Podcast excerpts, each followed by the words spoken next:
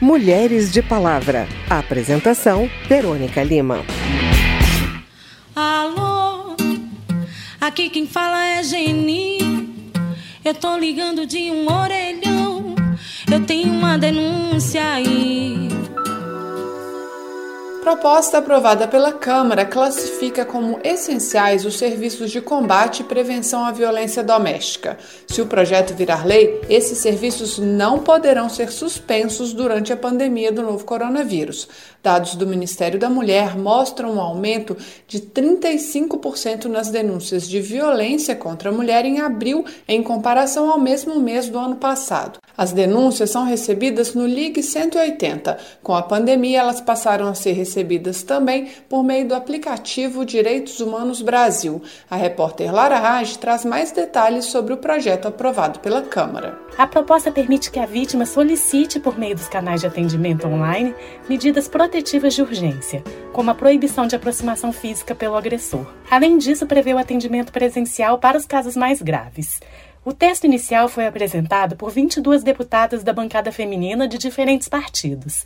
A relatora, a deputada Flávia Moraes, do PDT de Goiás, explica que ampliou o escopo da proposta original. Acreditamos que o atendimento presencial deva ir além dos crimes de estupro e de feminicídio, sendo estendido também o crime de ameaça praticada com o uso de arma de fogo para os crimes de lesão corporal grave, gravíssima e seguida de morte, e para o crime de descumprimento da medida protetiva, conferindo uma maior proteção às mulheres vítimas de violência. Ademais, ajustamos o substitutivo de forma a atender solicitação das deputadas feita em reunião da bancada feminina para alinhar no texto as violências sofridas praticadas contra idosos, crianças ou adolescentes. A socióloga Vânia Pazinato, especialista em violência contra a mulher, elogia medidas já tomadas por alguns estados e municípios, como permitir boletim de ocorrência online, mas destaca que com a denúncia só começa o pedido de ajuda desta mulher, que não pode ser inócuo. Segundo ela, os órgãos estatais devem responder de forma efetiva e rápida,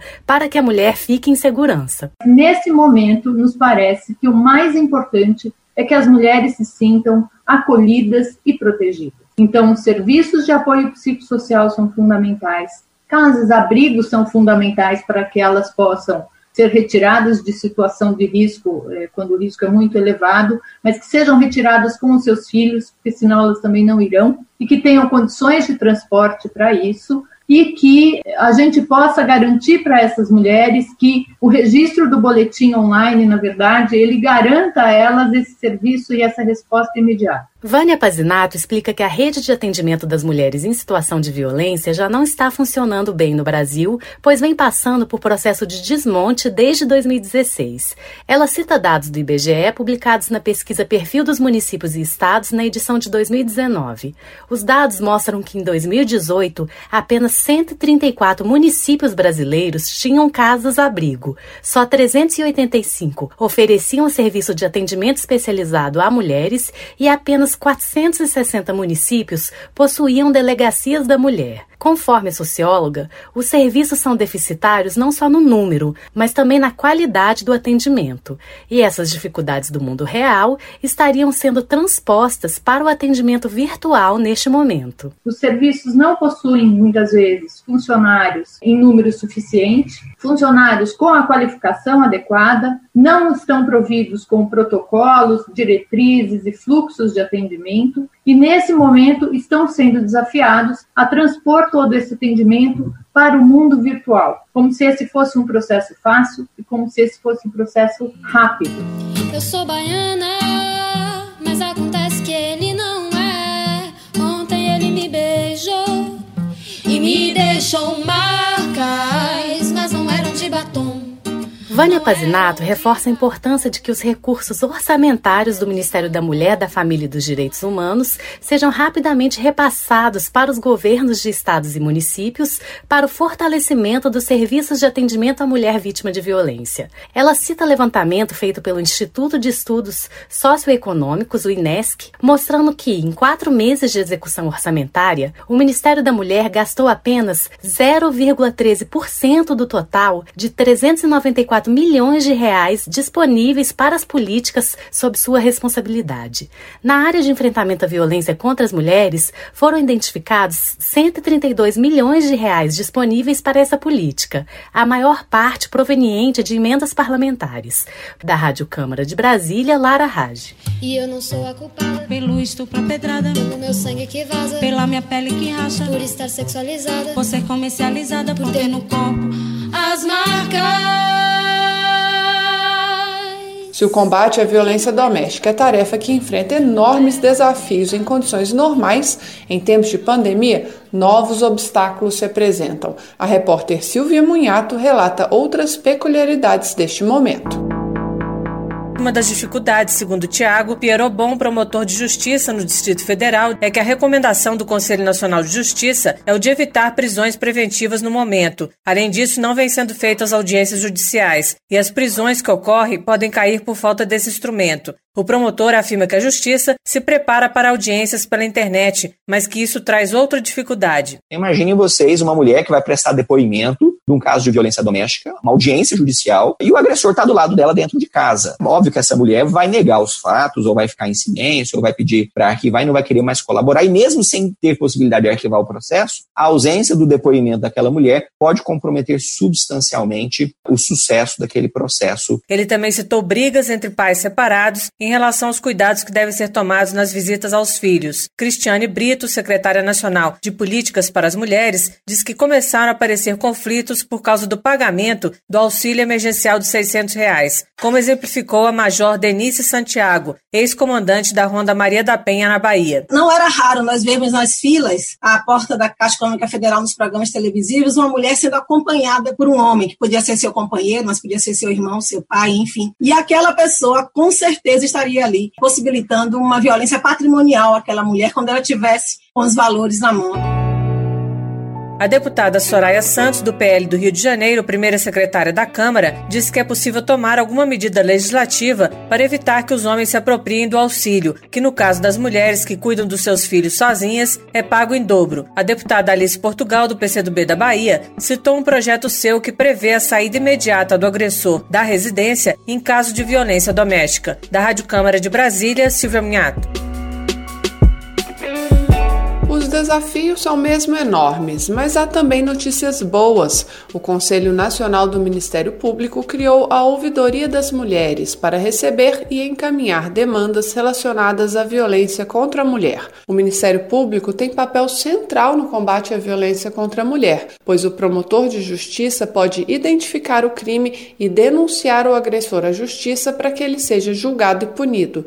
Assim, ao receber diretamente da vítima a denúncia, esse esse acionamento do promotor poderá ser imediato, como afirma o membro auxiliar da presidência do Conselho Nacional do Ministério Público, Carlos Vinícius Ribeiro, um dos idealizadores da Ouvidoria das Mulheres. Imaginemos um caso concreto em que uma mulher foi vítima de violência doméstica na cidade de Bela Vista de Goiás. O ouvidor recebe na Ouvidoria Nacional essa notícia e encaminha para o promotor de Bela Vista de Goiás, que tomará as medidas, aí sim, judiciais, estatais, ministeriais, para a prevenção, o combate e a reprimenda àquela violência. Segundo Ribeiro, a Ouvidoria das Mulheres pretende ser também um elo com outras outras instituições de proteção e acolhimento de mulheres vítimas de violência, tanto governamentais quanto não governamentais, que poderão ser acionadas a partir da denúncia recebida pelo Ministério Público, como nesta ferramenta que ainda está em elaboração. Por exemplo, algo que nós já planejamos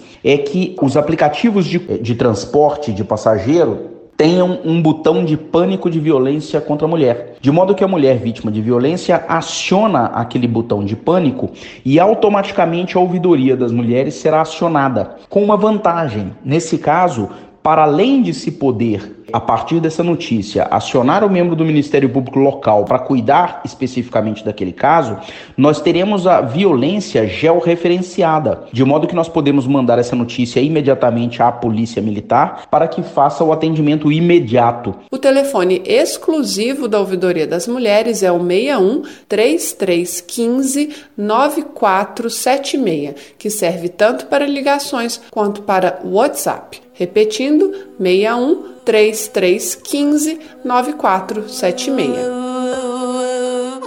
A pandemia do novo coronavírus afeta o mundo inteiro mas os diferentes grupos sociais têm diferentes fragilidades. Segundo o levantamento da Articulação dos Povos Indígenas do Brasil, até o dia 19 de maio, 107 indígenas já tinham morrido por Covid-19, incluindo três recém-nascidos. A repórter Lara Raj volta trazendo informações sobre os impactos do coronavírus sobre os indígenas brasileiros, em especial as mulheres. No dia 21 de maio, o plenário da Câmara aprovou o projeto de lei que prevê medidas de prevenção do coronavírus entre os povos indígenas e quilombolas. A proposta ainda será analisada pelo Senado. O texto aprovado estabelece que a CESAI, a Secretaria Especial de Saúde Indígena, vai coordenar um plano emergencial, que será executado em conjunto com estados e municípios.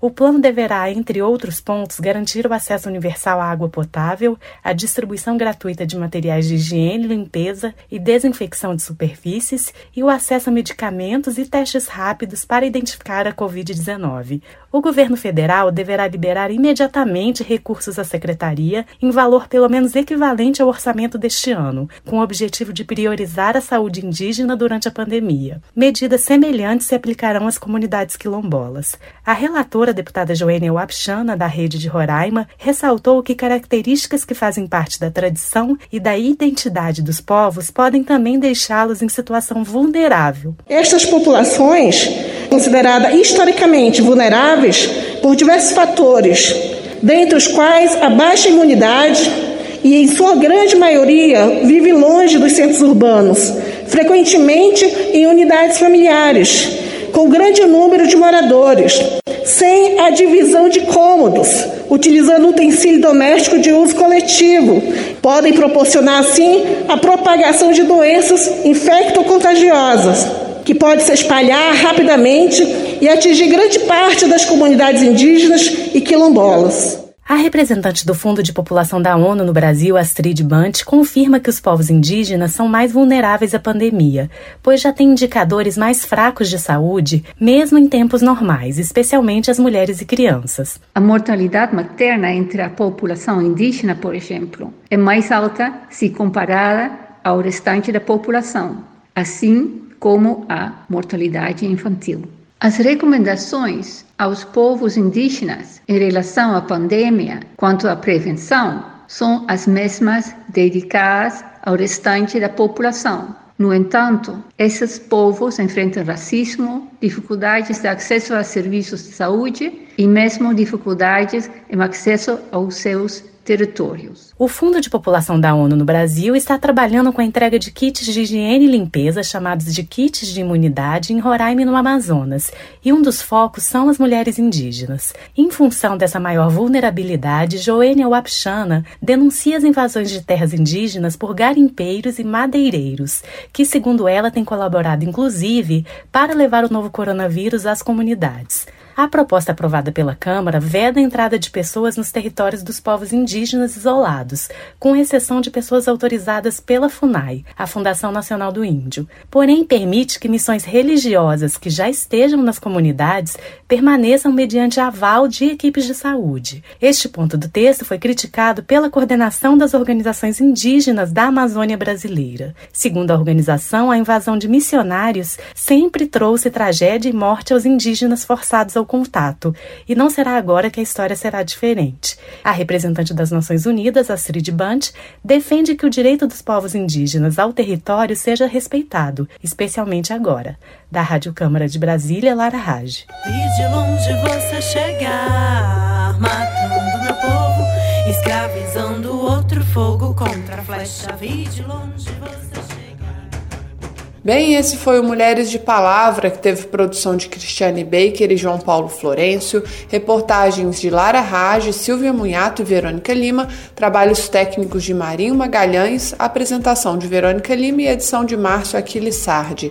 Se você tem alguma dúvida, mande pra gente. O e-mail é rádio.câmara.leg.br e o WhatsApp é 61 999 O Mulheres de Palavra é produzido pela Rádio Câmara e transmitido pelas rádios parceiras em todo o Brasil Brasil, como a Rádio Câmara Paraty, da cidade de Paraty, no Rio de Janeiro.